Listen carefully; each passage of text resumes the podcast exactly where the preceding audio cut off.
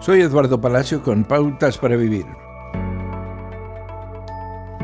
Aquí va la pregunta. ¿Cuánto tiempo cree que necesita para ser bueno en algo?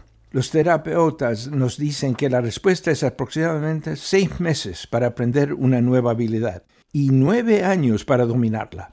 Eso es un largo tiempo de prueba, error y probablemente desánimo.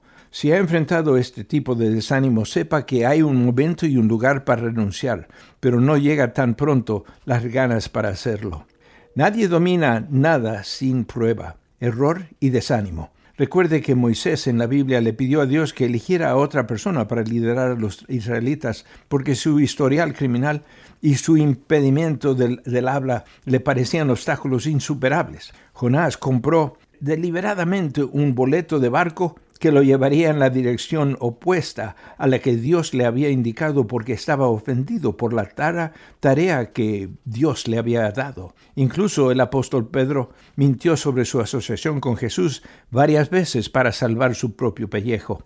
En lugar de darse por vencido con estas personas, Dios las perdonó, animó a las que y la equipó para seguir adelante. Nadie que se arrepiente se queda sin oportunidades de obedecer el llamado de Dios en su vida. Cada revés es una oportunidad para preguntarnos, ¿me está pidiendo Dios que vaya en una dirección diferente o Dios me está brindando capacitación para la siguiente fase del plan?